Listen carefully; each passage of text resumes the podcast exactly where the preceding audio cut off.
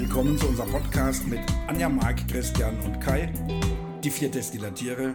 Viel Spaß dabei. Hallo und herzlich willkommen bei den vier Destillatieren, dem Podcast rund ums Destillieren. Heute in Folge 57 beschäftigen wir uns mit der strahlenlosen Kamille und mit einer Bauform von Destillationsanlagen, insbesondere heute der Arabia-Destille.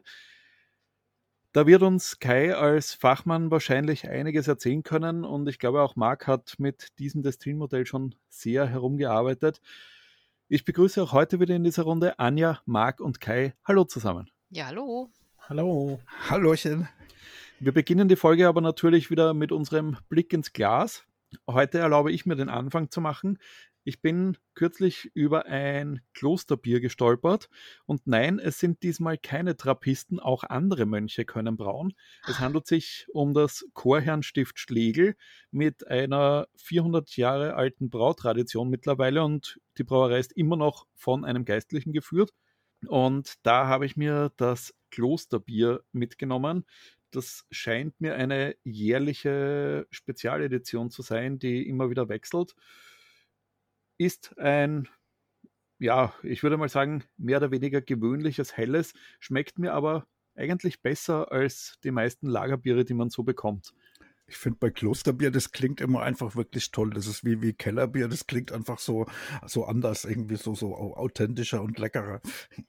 Naja, nachdem ja die ursprünglichen Brauereien größtenteils in Klöstern gelegen sind, haben ja. die halt irrsinnig viel Erfahrung, was das betrifft.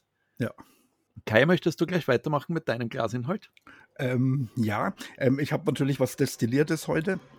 Ähm, aber weil ja dienstags für mich, also wir nehmen Dienstag heute auf, das ist für mich ja meistens ähm, ein alkoholfreier Tag. Und ähm, da ist, dass ich heute ein ähm, Sprudelwasser genommen habe, weil mich das inspiriert hat die letzten paar Mal. Dazu habe ich ein Korianderhydrolat, dazu habe ich ein Iriswasser und ähm, Zitronensaft. Und ähm, außerdem noch ein bisschen von dem Martini ähm, alkoholfrei. Und das alles zusammen ist sozusagen ein alkoholfreier Gin-Fish oder ohne Gin-Fish. Sowas in der Richtung. Auch ohne Wacholder. Klingt auf jeden Fall nach einer spannenden Mischung. ja, ich habe mich bemüht, habe in mein, äh, mein Hydrolateregal geguckt.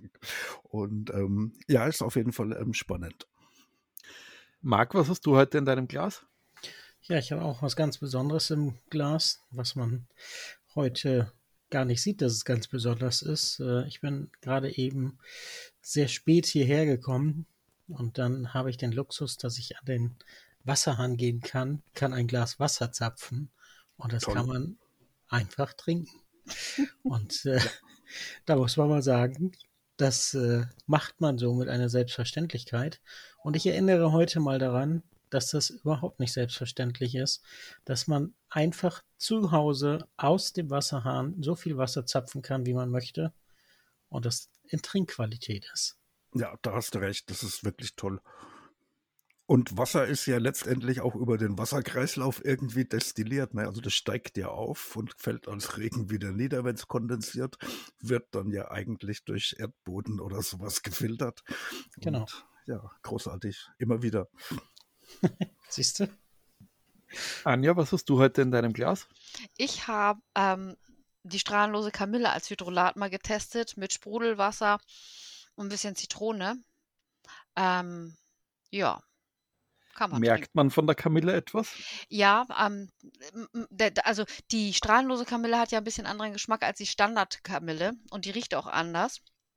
Und ähm, äh, von daher hat sie ein bisschen anders, anderen Geschmack. Es kommt ähm, so ein bisschen wie Apfel und Ananas, so eine Richtung An Apfel-Ananas ist dann ähm, in diesem Hydrolat als Geschmack. Also als diese, was, was kann man das dann jetzt nennen? Brause, Schorle. Also ich habe einen Teelöffel auf ein Glas. Okay, das klingt aber auch ganz interessant. Ja. Ich habe die früher mal gekocht, da habe ich dann ähm, Auszüge äh, gemacht, einfach nur in Wasser oder in Apfelsaft und dann daraus ein Gelee gekocht. Und das hatte immer so eine leicht ananasartige Note dabei. Das ist toll gewesen. Kai, was sagst du denn zum Sprudelwasser? Weil äh, ich habe hier zu Hause die Diskussion, dass meine Frau ein ganz klares Nein zum Sprudelwasser für ihre Hydrolatmischung gegeben hat. Sie hat hm. gesagt, äh, schmeckt ja auch genauso gut mit äh, ähm, stillem Wasser, beziehungsweise mit äh, gezapften Kraneberger, wie man so schön sagt. Ja. Und äh, sie erkennt nicht den positiven Unterschied beim Sprudelwasser. Also ich finde Sprudelwasser im, im Großen und Ganzen ziemlich seltsam. Ich habe mich da, ähm, also ich versuche mich da gerade ein bisschen dran zu gewöhnen, weil wir die letzten zwei, drei Podcasts so geschwärmt hatten, wie sich da die Aromen verteilen. Und da muss ich jetzt schon sagen, dass das ähm, toll ist, wie dann hier so ähm, die Aromen ein bisschen aufsprudeln dafür, dass ich relativ wenig Hydrolat drin habe. Aber ähm, für mich im Alltag hätte ich lieber ein stilles Wasser. Und bei den Hydroladen, also das Sprudelwasser, finde ich, hat bei manchen Sachen so eine, so eine erfrischende ähm, ähm, ähm ja, ähm, ähm, Eigenschaft. Also wenn man so Apfel, Apfelsprudel oder Weinschorle oder sowas finde ich dann im Sommer ziemlich schön. Das gibt sowas Limo-ähnliches. Aber Limo trinke ich eigentlich auch wenig. Und man soll ja eigentlich auch keine Kohlensäure trinken, weil sie ja den, das Blut säuert, den äh, Körper säuert. Von daher eigentlich eher das stille Wasser, was tatsächlich auch den Wasserhaushalt ausgleicht, während das mit Kohlensäure das eben ein bisschen instabiler machen kann. Man kriegt ja weiter Durst, aber man wird nicht richtig gesättigt darüber man wächst in Deutschland ja eigentlich mit dem Sprudelwasser auf, wahrscheinlich, weil irgendwann die Leute gedacht haben, das lässt sich besser verkaufen, wenn es was Besonderes ist und sprudelt, weil Leitungswasser hat ja jeder. Aber ähm, ja, ich habe mir das irgendwann vor 20 Jahren abgewöhnt. Also wir sind auch mit, äh, äh, also ich per persönlich bin auch mit äh, allem, was gesprudelt ist, immer aufgewachsen, bin selten auf die Idee gekommen, äh, äh, Leitungswasser zu trinken, aber ähm, wir haben es bei unseren Kindern dann von vornherein so angeführt oder eingeführt, dass wir die, ähm, ja, wie sagt man, an, an Wasser gewöhnt haben. Wir haben einfach immer auf den, das, das Wassertrinken ähm, geachtet. Die trinken jetzt lieber ähm, Sprudelwasser, aber ähm, wenn man das von vornherein so macht, ist immer sehr interessant, wenn man mal ins äh, Restaurant geht oder so, dann bestellen die sich natürlich was äh, Besonderes zu trinken, eine Fanta oder eine Sprite oder eine Cola oder wie auch immer äh, kommt der Kellner dann aber wieder, dann sagen die schon von sich aus, nee, jetzt lieber ein Wasser, weil ich brauche was gegen den Durst. Ich bin relativ oft eigentlich schockiert, dass man in Deutschland sehr oft gar kein stilles Wasser bestellen kann. Also das wundert mich wirklich, weil das in, in relativ vielen ähm, Restaurants oder Orten ist, wo man gern was trinken würde, dass man da nur das Sprudelwasser kennt. Und wenn man sagt, man will ohne, kriegt man vielleicht noch ein Medium. Und manche Leute sagen, wenn man ein bisschen Salz reintut, dann geht der Sprudel raus. Okay, ich trinke meistens im Restaurant ein Bier oder ein alkoholfreies Weizen, deswegen weiß ich nicht, ob es nicht überall stilles Wasser gibt. Gut, dann sollten wir mit den Getränken jetzt mal soweit durch sein. Ähm, gehen wir noch kurz auf die Pflanze der Woche ein, die strahlenlose Mark, Kamille. Ich muss, ich muss noch mal kurz zurück zu Marc, weil ähm, Marc, mir, ich, ich habe jetzt gerade so einen Hänger gehabt, aber wir trinken das Wasser natürlich zu dem Wein. Ja, okay. Gut, Anja, du hast ja da etwas vorbereitet, was du uns über diese Pflanze erzählen kannst? Mhm. Also die strahlenlose Kamille, äh, die, die, die normale Kamille kennt ja jeder und ähm, die strahlenlose Kamille ist halt an Wegesrändern ähm, gut verteilt und die lässt sich über die Fußsohlen oder die Schuhe gut verteilen. Deswegen hat man sie im Grunde auch aus Nordostasien und Nordamerika irgendwie mit eingeschleppt. Da war es an, an den Reifen, an den Rädern, überall, dann ähm, hat sie sich dann hier ausgesät. Ähm, das ist so, man kommt irgendwo in einen Bereich und sagt, es riecht ein bisschen nach Kamille, es riecht ein bisschen nach Ananas und ähm, dann sieht die halt ein bisschen aus, wo man denkt, ja, es könnte eine Kamille sein, aber die hat ja gar keinen weißen Blütenkranz. Also man sieht im Grunde nur dieses grüne ähm, gefiederte Blatt und ähm, diesen gelben Kopf, der ein bisschen grünlich abgesetzt ist am Rand. Und ähm, wenn man die anfasst, dann denkt man sofort an Kamille. Der große Unterschied ähm, zwischen dieser strahlenlosen Kamille und der echten Kamille, wie wir sie sonst so haben, ist eigentlich das Inhaltsstoff Azulen, dieses blaue Zeug, was wir auch in der Destillation bekommen, wenn wir die echte Kamille destillieren, Christian, ne? Wir erinnern uns. Ja. ja hübsch blau. Und ähm, dieser Farbstoff, die, dieser Heilstoff, der ist in der strahlenlosen Kamille eben nicht enthalten. Und damit wird das Hydrolat auch überhaupt nicht blau. Das hat wirklich ähm, sieht aus wie ein verdünnter Ananassaft. Ich habe vor einer Woche destilliert und ähm, es ist ätherisches Öl oben auch drauf. Ähm, es ist gelb, es hat sich ein bisschen was ähm, auch ähm, abgesetzt. Und der ähm, Geruch, erstmal finde ich, äh, jedes Hydrolat riecht am Anfang gleich. Und ähm, das hatte das hier jetzt auch. Und jetzt ist es dann wirklich, da kommt so ein bisschen Apfel, ein bisschen Ananas, diese fruchtige Note einfach mit durch. Und ähm, im Ursprung in der Volksmedizin hat man das genommen, um Würmer aus dem Körper rauszubekommen. Da wurden halt Tees davon gekocht. Könnte ich mir dann eben mit dem Hydrolat auch vorstellen. Es wird zur Milchbildung, ähm, zum Stillen einfach benutzt und es ist insgesamt entkrampfend entspannend. Wie sieht es da mit der Ölausbeute aus, wenn du sagtest, du hast sie destilliert? Ist die genauso schlecht wie bei der echten Kamille oder können wir da mehr Öl erwarten? Also, wenn ich mir den Teil hier drauf angucke, ist sie genauso schlecht. Ich weiß nicht, ob ihr euch daran erinnern könnt, dass ich mal, ich glaube, auch im Podcast erzählt habe, dass ich hier in dem, in dem Stück, was ich abgezäunt habe für unsere Enten, Gänse, Hühner, was da alles läuft, ähm, immer diese, diesen vermeintlichen Kamilleduft beim äh, Mähen beim, mhm. wenn ich das Land mal übermähe. Ja, jetzt habe ich mir gerade die Bilder hier parallel angeguckt. Ah, es ist die strahlenlose Kamille. Habe ich damals schon gesagt oder vermutet. das kann sein, dass du es gesagt hast, mhm. das weiß ich nicht mehr. Aber äh, jetzt habe ich des Rätsels Lösung. Äh, es wächst ja. vor allem definitiv wie Unkraut in rauen Mengen. Mhm. Aber ich weiß nicht, wenn die Tiere da jetzt drüber gehen und ihr Geschäft da gerne mal verrichten, dass ich das destilliere, müsste ich vielleicht vorher mal kräftig waschen oder so. Ich denke nochmal drüber nach. Überleg's ja nochmal. Eine Ecke, wo sie vielleicht nicht sind. Ich finde es spannend, weil es auch so eine Pflanze ist, die mir bis jetzt komplett entgangen ist. Ich wusste nicht mal, dass es die gibt. Und mhm. jetzt habe ich gerade mal so ähm, bei, bei Wikipedia ein paar Bilder so vor mir aufgemacht. Und ähm, ja, die sieht halt tatsächlich irgendwie aus wie Kamille, wo man dann halt denkt, ähm, dir, da stimmt irgendwas nicht. Die ist noch nicht fertig oder so. Mhm. Genau, so, so sieht nee, sie im Ich dachte immer, die Tiere haben die weißen Blätter abgefressen. ja, genau, irgend sowas. Oder die, die ist krank, hat sich nicht geöffnet, da fehlt was. Wirklich. Nee, aber toll. Die, die, ist wirklich so. Ich fand die als Kind schon so toll. Die war bei uns immer an den Straßenrändern und sowas und dachte immer, Kamille und ist ganz schön, mal die Köpfchen geknabbert so. Und meine Mutter sagte immer, das ist aber keine echte Kamille, das ist die falsche Kamille und sowas. Ja, ist, ist alles richtig, aber ähm, letzten Endes ist sie trotzdem eine Kamille. Sie gehört zu den Korbblütlern und von daher. Ähm, ist sie eine Kamille. Nur von den Inhaltsstoffen eben ein bisschen an. Sie ist nicht so hautpflegend wie die ähm, echte Kamille dann. Inhaltsstoffe sind tatsächlich auch ätherische Öle und wieder Kumarine, so wie wir sie aus Tonka kennen, wie wir sie aus dem Waldmeister kennen. Und ähm, ja, von daher ganz ähnlich für das, was wir eigentlich so zu Hause kennen. Ist wirklich gut zum Entspannen bei ähm, Bauchkrämpfen. Da kann man sie auch gut nehmen und ähm, ich, wie gesagt, nehme sie gerne für Gelees dann oder irgendwie dann ähm, zum Kochen mit rein. Ich frage mich jetzt nur, wie es gemeint ist. Äh, die strahlenlose Kamille ist eine einjährige krautige Pflanze. Das äh, kommt bei mir ja jedes Jahr wieder. Also muss ich ja, die hat ja mehren. Der, der, der Strang, der da hochkommt, der ist einjährig, aber wenn dann die ausgeblüht äh, hat, sind ja die Samen wieder, die sich dann verteilen. Und darüber vermehrt sie sich dann. Und dann hast du was unterm Schuh, so einen schönen Krog, und dann gehst du in die nächste Ecke und dann bist du mit der Erde verwandelt und da findet dieser Samen das toll und explodiert. Ja, Cool. Ja. Deswegen ja den Weg ist Rennen. Mhm.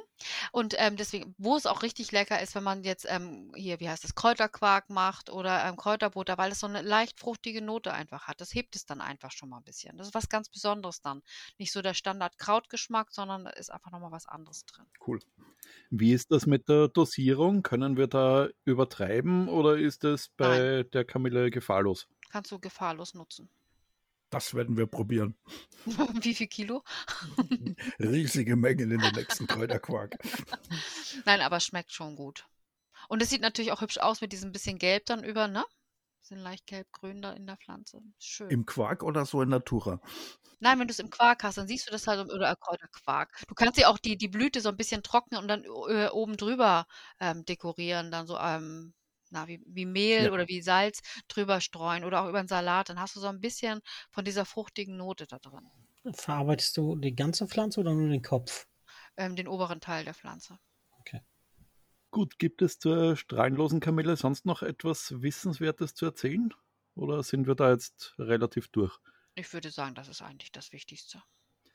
Dann möchte ich noch eine zweite Pflanze kurz ins Spiel bringen. Wir haben heute zum Zeitpunkt der Aufnahme, also Dienstag, den 14.06., den Internationalen Tag der Gurke.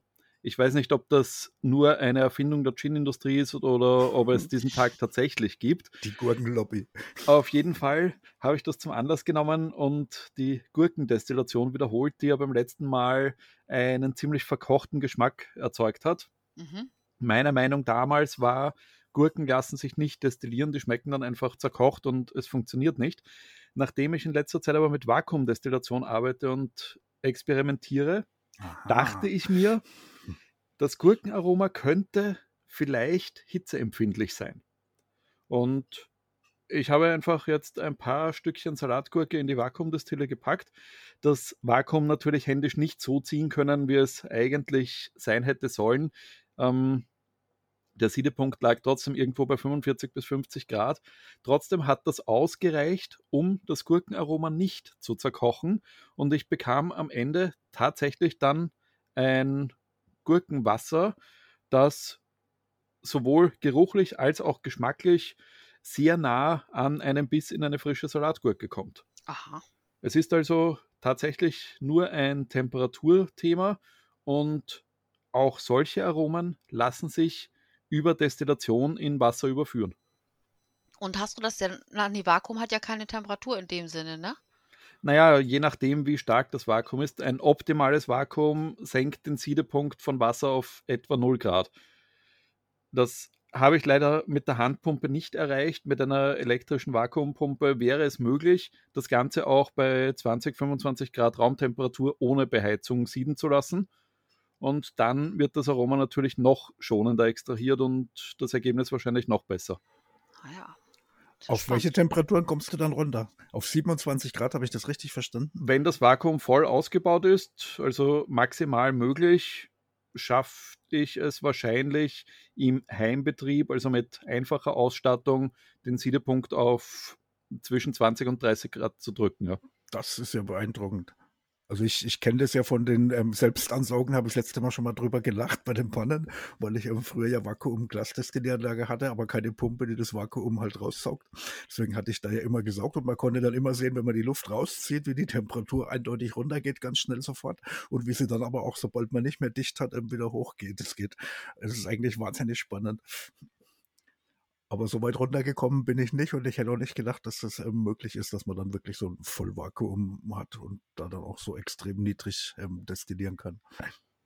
Ja, es ist eine sehr spannende Angelegenheit und ich beschäftige mich da in letzter Zeit wirklich gerne damit, weil es einfach so viele Möglichkeiten eröffnet. Da müssten wir vielleicht auch nochmal Glasdestillen zum Thema nehmen, dass man mal erklärt, wie so eine Vakuumdestille aufgebaut ist. Da sind wir bei Destillatio draußen, weil wir ja Kupferdestillanlagen anbieten. Aber ähm, wer da im Laborbereich oder so oder irgendwo auf dem Flohmarkt da eine Möglichkeit hat, kann sich dann ja vielleicht eine Vakuumdestille mal zusammenstöpseln, wenn wir die erklären. Ich glaube, das können wir mal, wenn wir alternative Extraktionsmethoden zum Thema machen. Ähm, in einem Aufwasch dann mit erledigen. Ja. Denn die Glasdestillen sind ja auch für andere Extraktionsverfahren sehr gut geeignet. Aber das würde jetzt heute den Rahmen sprengen. Ich glaube, ja. wir bleiben heute bei den Kupferdestillen und beschäftigen uns mit der Arabia-Bauform. Kai, ich übergebe dir gleich das Wort. Beschreibe mal diese Bauform etwas. Was zeichnet die Arabia aus im Gegensatz zu anderen Bauformen? Also ich sag mal ganz einfach, das ist irgendwie unser aller Lieblingsdestille, weil sie halt unkompliziert ist. Wobei das halt nicht stimmt, weil man ja schon auch Abstriche machen muss. Es hat ja immer jede Destille Vorteile und Nachteile. Und bei der Arabia ist es halt eigentlich das Unkomplizierte. Sie funktioniert halt einfach großartig. Und ähm, das liegt auch daran, dass sie so eine Zwischen, also eine Zwischendestillieranlage ist zwischen dem, was man früher hatte, als man so eine oben kopfgekühlte Distille noch hatte und noch gar nicht die Kühlung erfunden hatte, weil die Arabia hat diesen großen, weiten Kopf noch, wie so eine Rosenhut-Destillieranlage oder auch die Algitara und ähm, ist dann halt obendrauf eigentlich gar nicht gekühlt und normalerweise gewesen in der Urform. Also so irgendwann im, im 11., 12., 13. Jahrhundert gab es die sehr wahrscheinlich schon in der Form. Man hatte aber noch keine Möglichkeit da zu kühlen. Und Deswegen ist oben dieser Rand eingearbeitet, wo dann dieses aufsteigende Destillat theoretisch schon oben am Hut mit kondensieren und dann raustropfen kann, damit man es überhaupt auffangen kann. Und wahrscheinlich hat man früher dann oben auf den Deckel Tücher gelegt oder Wasser drauf gesprüht oder irgendwas gemacht, bis man irgendwann auf die Idee gekommen ist, den Ausgang ähm, durch ein Fass zu legen und da dann endlich eine Kühlung zu machen. Und da ist die Arabia so die ursprünglichste aller Destillieranlagen, die dann schon eine richtige Wasserkühlung hat. Das ist ja vom der Bauform beziehungsweise vom Aussehen her dann vergleichbar mit der Rosenhut-Destille. Ja, ähnlich. Die hat, die hat halt eine andere Form gehabt, was aber der damaligen Kupferschmiedekunst ähm, geschuldet ist, dass man halt einfach diese Spitzform ganz schnell so machen konnte.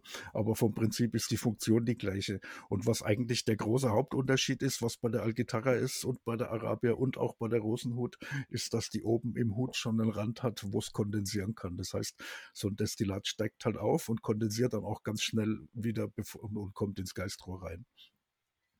Und das hat man bei anderen Destillieranlagen nicht. So eine Alembic-Destille, die steigt halt auf und kondensiert dann erst eindeutig durch die Wasserkühlung. Und bei der Arabia kann es schon vorher am Hut kondensieren, je nach Außentemperatur.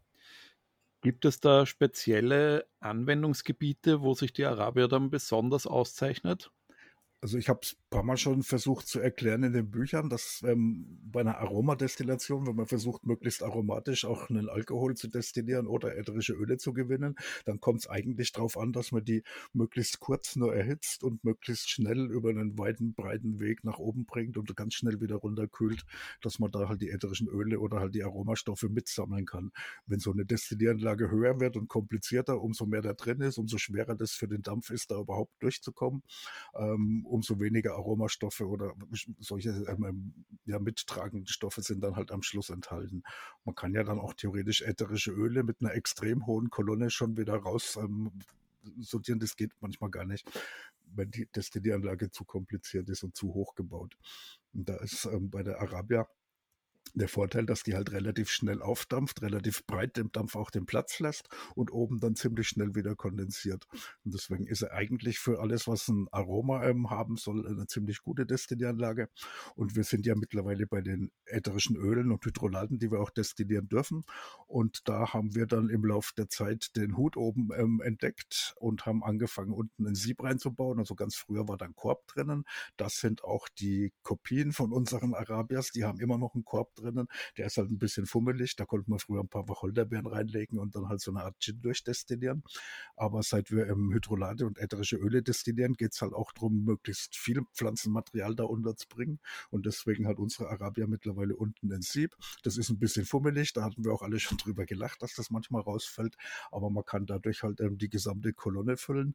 Und unser Maß aller Dinge ist ähm, getrocknete Lavendelblüte. Wir bekommen da bis zu 100 Gramm ähm, in die Arabia rein, was ganz ordentlich ist für so eine kleine 2 Liter Distille. Und da ist die Arabia halt relativ unkompliziert, wobei wenn man jetzt die Kolonne zum Vergleich nimmt oder auch die Leonardo, die haben einen wesentlich größeren Dampfraum, da passt natürlich viel mehr rein, aber die Arabia hat einfach diesen Vorteil, dass man die so bequem schnell zusammenstecken kann, die immer irgendwie funktioniert, auch händisch, ohne Wasserkühlung, wenn es sein muss, also die kann man überall hinstellen und damit halt einfach toll destillieren in dieser heutigen 2 Liter Größe. Gibt es natürlich auch in ganz gigantisch, irgendwo so bis zu 300 Liter. Ähm, haben wir die auch schon gebaut, verkauft und im Betrieb. Aber ähm, da haben wir dann oben kein Sieb mehr drin und da wird dann meistens Alkohol mitgebrannt. Ich nutze die Arabia ja auch gerne für meine Geistexperimente, einfach weil ich die in der 0,5 Liter Variante besitze ja. und sie da sehr gut geeignet ist. Da braucht man keine riesigen Mengen an Pflanzenmaterial, keine riesigen Mengen an Ansatzschnaps und kann ganz einfach experimentieren. Für ätherische Öle greife ich dann aber doch lieber zur Kolonne. Ja. Einfach aus dem Grund, weil sie sich meiner Meinung nach komfortabler handhaben lässt, was das Befüllen und Entleeren zwischendurch betrifft, wenn man mehrere Destillationen auf einmal durchführt. Auch bei der 0,5 Liter Größe im Vergleich? Auch bei der 0,5er war es so, aber mittlerweile nutze ich da eben die 2 Liter. Ähm, ja. Auch die 0,5er Kolonne. Bis auf dieses kleine Zwischenröhrchen zwischen Geistrohr und Kühler, was immer Probleme gemacht hat ja. und sehr viel Isolierband erfordert hat, damit das endlich mal dicht wurde. Weglassen. ja. Ich habe es auch entsorgt, das kleine Ding. Also da finde ich die Arabier in dieser kleinen Bauform mit der Verschraubung weit besser geeignet. Also das Verlängerungsröhrchen bei der Kolonne, da habt ihr jetzt gerade von gesprochen, ne? Ja, das genau, bei der 0,5 Liter Variante. Achso, ja, das gibt es ja auch bei der 2 Liter äh, Variante, habe ich glaube ich noch nie benutzt. Ich auch nicht. Weil ich den äh, Kühler ja eh mal ein bisschen höher stelle genau. damit äh, das Kühlwasser besser fließt. Also das, das Röhrchen hat auch nicht wirklich einen Sinn. Das ist einfach nur dabei, damit die Anlage komplett ist und man sie irgendwo ins Regal stellen kann. Und zum Destillieren kann man es einfach komplett weglassen. Bei der Arabia äh, fände ich es immer schön, weil der Kühler relativ äh, volumig ist und relativ äh, groß. Da kann ich immer gut, wenn ich auch diese ähm, Kurse gebe, ähm, da kann man immer, braucht man keine Pumpe anschließen, sondern da kann man dann wirklich Handarbeit machen und sagen, äh, füll mal Wasser rein, Ja, genau. bis es ein bisschen wärmer wird. Ja. Oder so wie ihr das auch im Destilliermobil gemacht habt. Ne? Genau. Dann kannst du es halt immer ablaufen lassen. Das funktioniert. Der erste, der reingekommen ist, wurde immer gleich eingespannt zum Wasser nachgießen. Und ähm, das funktioniert einfach wirklich toll, weil man halt mit dem Krug oder so einfach ähm, Wasser nachgießen kann. Da braucht man keine Pumpe, wenn man dabei bleibt. Und dann äh, fühlt man immer außen am Kühler ein bisschen ähm, handwarm, wenn es halt oben zu heiß wird, dass man merkt, oh, da ist jetzt warm oben am Kühler, weil Kupfer überträgt die Temperatur ja toll. Dann gießt man halt einfach ähm, heißes Wasser nach und lässt mal ganz schnell alles rauslaufen, was vorher Also ich gieße immer kaltes Wasser nach, aber du kannst Ähm, auch heißes Habe ich, Wasser. hab ich heißes Wasser gesagt? Oh Mann. Es ist immer sehr spannend, wenn die Leute dann sagen, oh, guck mal, hier oben ähm, äh, dampft das Wasser schon und wenn dann, ähm, wenn die dann das, den Schlauch sozusagen drehen in eine Schüssel oder Waschbecken, Ja, dann kalt. kommt es, genau, kommt das Wasser ja von unten und dann sagen die, echt, Ja. wieso ist das denn noch kalt? Ne? Und dann ist halt immer die Erklärung ganz klar und ähm, ich habe es, glaube ich, auch mal auf Instagram ähm, gepostet, ein Video, dass man, das war bei der Kolonne, dass man oben am Wasser hatte, ich glaube ich, äh, 75, 78 Grad und unten äh, in dem Kühler waren es, äh, glaube ich, 28. Ja, also toll. die, der Temperaturunterschied in dem, in dem Kühler, das ist äh, richtig gigantisch. Deswegen ist auch die Kühlwirkung ja relativ lange da, weil es reicht ja, wenn es am Schluss so irgendwo um die 20 Grad oder so bis zu, bis zu 30 vielleicht noch hat. Und deswegen sage ich auch ja außen am Kühler füllen. Wenn man oben reinfasst, kann ja schon der Eindruck entstehen, dass heiß ist. Wenn man aber außen am Kühler mit so der Rückseite vom Zeigefinger oder so entlang streicht, dann kann man eigentlich gut merken, ob es jetzt so durchgehend schon warm ist oder halt, ähm, ob es unten immer noch kühl ist. Ich mache deswegen das, äh, das Thermometer, dieses kleine, ja, ich nenne es mal Aquarium-Thermometer. Ich packe das nicht in das Kühlwasser, sondern ich packe es in den Kühler, weil der, der die Flüssigkeit, die sich ausdehnt, die ist ja unten. Ja. Und äh, das funktioniert eigentlich gut, dass ich dann sehe, wie hoch die oder wie warm die Temperatur unten im Kühler ist, wo es ja drauf ankommt. Cool. Nee, also da, da habe ich, wenn ich das Kühlwasserset angepumpt, also dabei habe, dann habe ich das meistens im Kühlwasserset schwimmen, also in der, in der Schüssel. Wobei das auch unnötig ist, weil man ja auch da reinfassen kann und spürt, ob es jetzt kalt oder warm ist. Also ich habe nirgendwo ein Thermometer. Anja, Frage an dich. Ähm, mit was für einem Destillenmodell arbeitest du momentan? Ich habe die Arabier. Ah, auch. Zwei okay. Liter. Und die 05, ja. Also ich habe die zwei Liter und die benutze ich halt auch am liebsten. Ich habe die kleine 05er, die nehme ich dann mal zu Seminaren, so für äh, Aromaseminare mit. Einfach nur, damit man sich die vorstellen kann. Und für anderen Seminaren, da nehme ich dann schon mal die größere mit, damit dann auch jeder hinterher so ein bisschen Hydrolat hat. Haben die beide schon ein Sieb drin oder hat eine von denen das, den Korb noch? Ja, ähm, die kleine hat einen Korb und die große hat ein Sieb. Ah, Was ja. mir ja regelmäßig. Ja, wir, wir hatten das schon. Ja, Bei der strahlenlosen Kamille ähm, war es aber artig. Da hat es alles funktioniert, wie es sollte. Ich hatte schon gedacht, oh, gleich, gleich. Und nee, dieses Mal ging alles gut. Ihr hattet ja auch schon Ideen, dass man unten ein bisschen mehr rauskörnen könnte oder was reinsetzen könnte, dass das Sieb nicht mehr so leicht rausfällt. Aber es wäre tatsächlich auch vom Material her schwierig, da noch tiefer ähm, reinzuschlagen. Habe ich mittlerweile geprüft. Da kann man jetzt nicht unbedingt einen halben Zentimeter rausbeulen. Dann ist das Blech kaputt. Ja, ich habe auch versucht, sie zu, äh, ein bisschen zu biegen. Dann ist sie aber woanders instabil und sowas habe ich also wieder gerade gemacht so und versucht, die so einzuhaken. Dann hält es manchmal.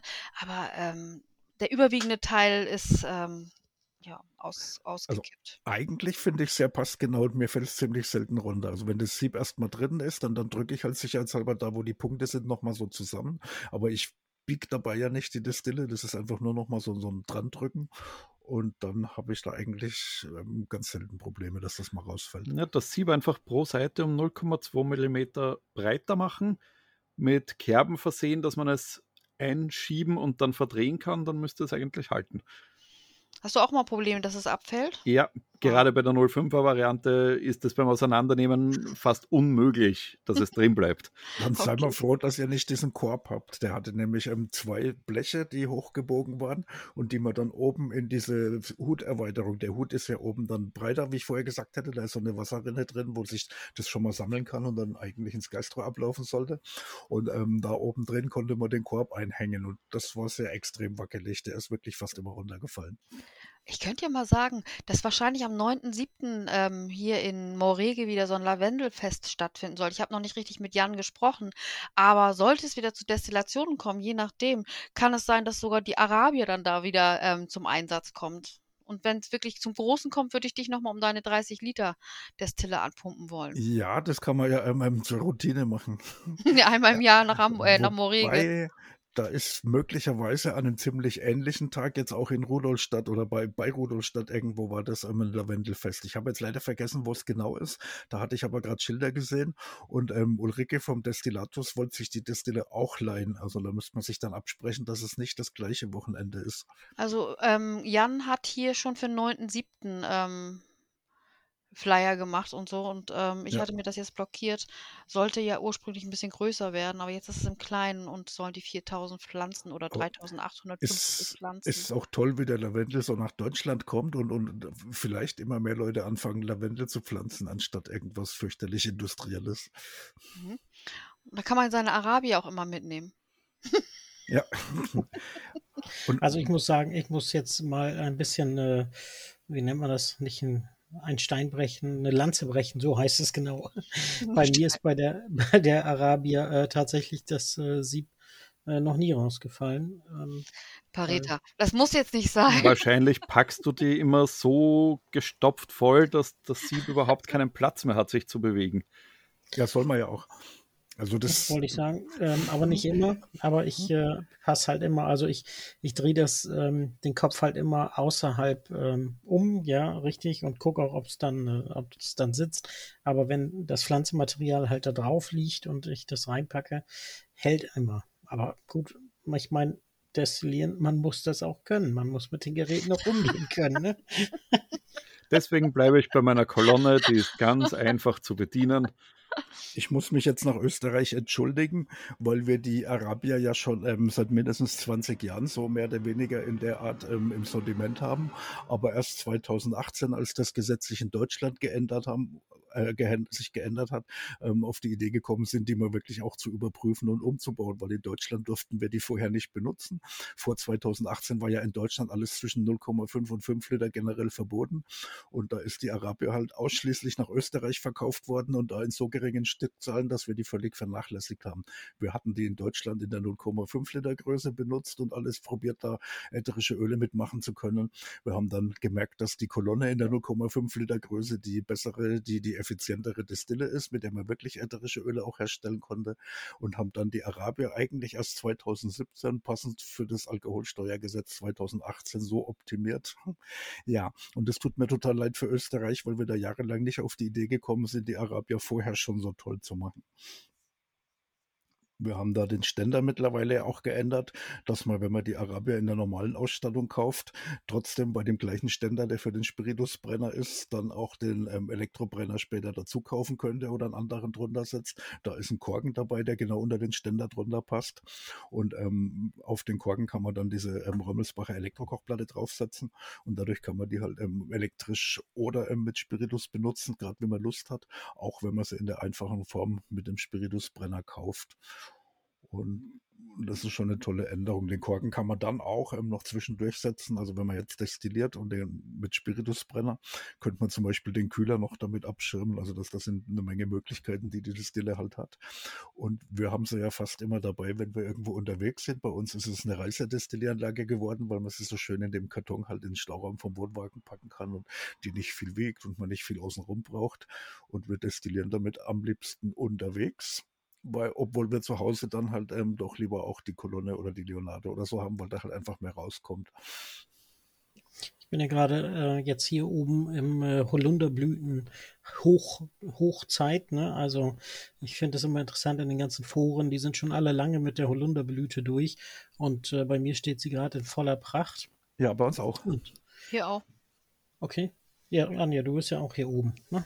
Ja. Und, ja, und äh, da bin ich immer, äh, bin ich immer mit der Alkitara da auf dem Herd und dann rein und rund geht's. Da passt eine Menge rein, das macht auch noch Spaß. Man hat ja momentan einen wahnsinnigen Duft von dem Holunder, wenn man an diesen blühenden Holunderbüschen da so vorbeiläuft. Das ist eigentlich irre, wie das riecht. Ja, ja wenn man den jetzt mit der Wildrose hier, der, der hier ähm, Sandrose oder an der, von der See destilliert. Das ist auch total schön in der Kombination. Einmal lecker und dann ist es auch ein feiner Duft. Ja, das Problem ist nur immer beim Holunder die, die Haltbarkeit. Das ist, ähm, da hatte ich auch irgendwo auf Instagram mit jemandem geschrieben oder mit einem näher geschrieben, dass äh, durch diesen feinen äh, Pflanzenstaub, ähm, also ich glaube nicht, dass es länger als eine, oder Blütenstaub, ich glaube nicht, dass es länger als ein Jahr äh, zu lagern ist. Ich bin da immer sehr pingelig, gerade beim Holunder, dass ich auch die Flaschen richtig äh, sauber mache und nochmal auskoche und gleich verschraube und zuschließe. Aber ähm, lange haltbar ist Holunderblütenhydrolat definitiv nicht. Brauchst du ja auch nicht länger, kommt ja dann neu. Nee, genau, ich brauch's nur im Winter. Ich dachte, der hält immer genau bis zu den Beeren und dann macht man aus Blüten und Beeren ähm, einen leckeren ähm, Schnapslikör-Trink. Nein, ich nehme ja das Holunderblütenhydrolat für die Erkältungszeit, Kai. Ja, und dann kommt Aber- der Saft, dann machst du da- das und dann kommt ja im ähm, nächstes Jahr im Mai wieder neue Holunder. Und Genau. Wir haben ja auch den, den, den, den Trick von Anja mit dem Einfrieren. Ähm, Was? Du hattest letztes Mal gesagt, ähm, einfrieren könnte man die Hydrolate so toll. Und dann wäre die Frage, wenn man jetzt einen Eiswürfel dann trinkt, ob das auch noch gegen Erkältung wirkt mit Holunderhydrolat. Naja, so viel Eiskristalle wie da drin sind, kühlt das auf jeden Fall das Fieber weg. Ja. Für, für die Wickel noch dazu, dann kann man das über die Haut ähm, übernehmen. Aber es ist sehr interessant, dass ich hier die, ähm, die Flaschen rausgenommen habe, wo ich ähm, letztes Jahr auch Holunderbrü- Holunderblütenhydrolat drin hatte und äh, habe die äh, kräftig ausgewaschen, habe aufs Etikett geguckt und es ist fast taggenau, ne, ich weiß nicht, 12., 14., 6., so um den Dreh, äh, ist immer die, die gleiche Zeit. Also das fände ich schon sehr spannend, weil das war äh, von den letzten zwei Jahren Flaschen. Ne? Weil einmal habe ich ausgesetzt, weil ich dachte, ich habe genug, was aber leider schlecht war. Und äh, die Blüte ist äh, taggenau, also kann ich mir nächstes Jahr schon vornehmen, 14.06. oder so, wird Holunder destilliert. Ja, ist auch gut, ne? Hast du einen fertigen Kalender, da einen Jahres Jahresdestillationskalender. genau, oder? Wenn die Zivilisation mal ganz und gar weg ist, dann weiß ich, wenn die Holunderblüte blüht, dann sind wir am 14.06. Ich habe heute auch noch was gemerkt, als ich in meinen Hydrolateschrank geguckt habe, weil ich habe da ein Hydrolat rausgezogen, ähm, das war Thymian und das ist dann mittlerweile kaputt. Das stammt noch aus der Corona-Zeit, als wir Thymian destilliert hatten und dann bei uns geräuchert haben. Da hatten wir ähm, relativ viel Thymian damals destilliert und bei uns ähm, so durch ähm, ähm, überall. Und ähm, wir haben, wir sind nicht wirklich gut damit und hygienisch umgegangen. Das war einfach in der Flasche drin und wir haben da auch geschnuppert und, und Finger rein und alles Mögliche. Aber ähm, das ist dann jetzt nach zwei Jahren oder zweieinhalb Jahren eindeutig gekippt. Oder es war halt nicht gekippt, also so schleimige Konsistenz drinnen gewesen, die man dann nicht mehr haben möchte. Hm. Und ich Klingt dachte, nach Bakterien. ja, ich Ja, dachte, ne? Thymian, Thymian wirkt ja antibakteriell, aber deswegen. in, also irgendwann ist auch die äh, Kraft Genau. erschöpft. Also da würde ich sagen, das hat die zwei Jahre überstanden, aber wir sind mittlerweile im dritten Jahr, das ist dann halt doch zu viel. Gut, dann haben wir die Arabier ja jetzt hoffentlich ausführlich genug besprochen. Ich würde mal vorschlagen, dass wir in absehbarer Zeit auch die anderen Bauformen einmal durchbesprechen, was ihre Vorteile, Nachteile sind und wie wir sie am sinnvollsten einsetzen. Und meiner Meinung nach könnten wir da gleich mit der Alembic dann weitermachen. Das ist ja auch eine sehr verbreitete Bauform und auch historisch schon sehr lang genutzte Variante. Ja. Also finde ich, finde ich auch spannend, da gibt es auch viel zu sagen. Ähm, und es wird sich wahrscheinlich gar nicht vermeiden lassen, dass man zum Vergleich auch die anderen Modelle immer wieder ähm, mit erwähnt. Und ne, weil, weil man muss es ja irgendwo mit irgendwas vergleichen können. Deswegen kann man die Vorteile der Arabier ja nur hervorheben, wenn man sie dann eigentlich mit der Kolonne vergleicht oder mit der Leonardo oder dem Alembic. Und deswegen, wenn heute die Arabier das Thema ist, ist ja trotzdem Kolonne und, und Leonardo und so auch dabei ähm, vorgekommen und das lässt sich halt auch nicht vermeiden eigentlich. Gut, dann bleibt für heute nur noch, dass wir uns fürs Zuhören bedanken. Ich hoffe, ihr hattet wieder Spaß an dieser Folge. Wünsche, Beschwerden, Anregungen gerne an 4.destillatiere.de oder als Kommentar auf unsere Facebook-Seite. Wir werden uns noch beraten, was wir nächste Woche als Programmpunkt bringen. Es wird auf jeden Fall wieder spannend, informativ und unterhaltsam. Lasst euch überraschen und schaltet auch nächste Woche wieder ein. Tschüss. Tschüss. Tschüss. Tschüss, macht's gut.